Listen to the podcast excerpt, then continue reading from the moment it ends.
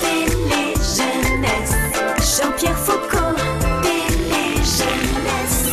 Où sont donc passés les Télétubbies Ainsi tourne le grand manège de la télévision. Les enfants des années 70, nourris à chapi chapeau, ont donné naissance dans les années 90 à leurs enfants, ceux-là même qui regardaient les Télétubbies, des gamins et gamines qui frisent désormais les 25 ans. Télé-jeunesse.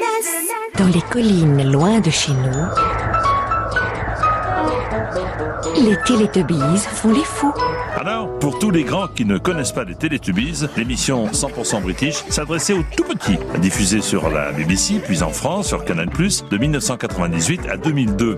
Dans une campagne un peu, un peu zarbi, un bébé soleil apparaît avec quatre personnages des antennes sur la tête. Ils se mettent en mouvement et s'amusent comme des petits fous.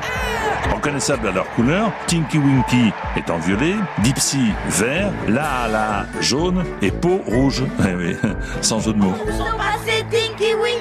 Les quatre Télétubbies ont chacun leur objet de prédilection. Les filles, euh, Lala et Po, possèdent un ballon rouge et une trottinette. Quant aux garçons, Dipsy porte un chapeau et Tinky Winky ne se sépare jamais de son sac à main.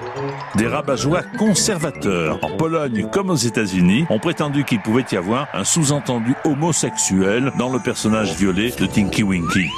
Ni homo, ni hétéro, dira la BBC, Tinky Winky n'est simplement qu'un bébé avec un sac magique.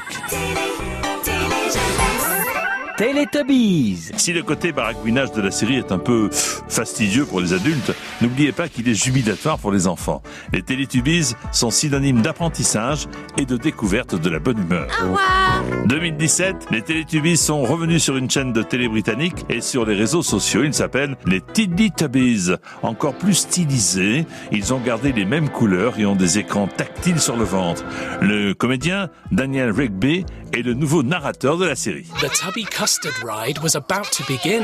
Quand ma voix apparaît dans le ciel, Teletubbies j'ai um, senti qu'on venait de m'offrir une partie géniale. Je vais with- probablement regarder les 30 Télétubbies year avec des amis dans 30 ans, 'cause I don't have any kids myself. avoir des enfants moi-même Um, et leur faire découvrir, même me si je suis devenu un vieux monsieur.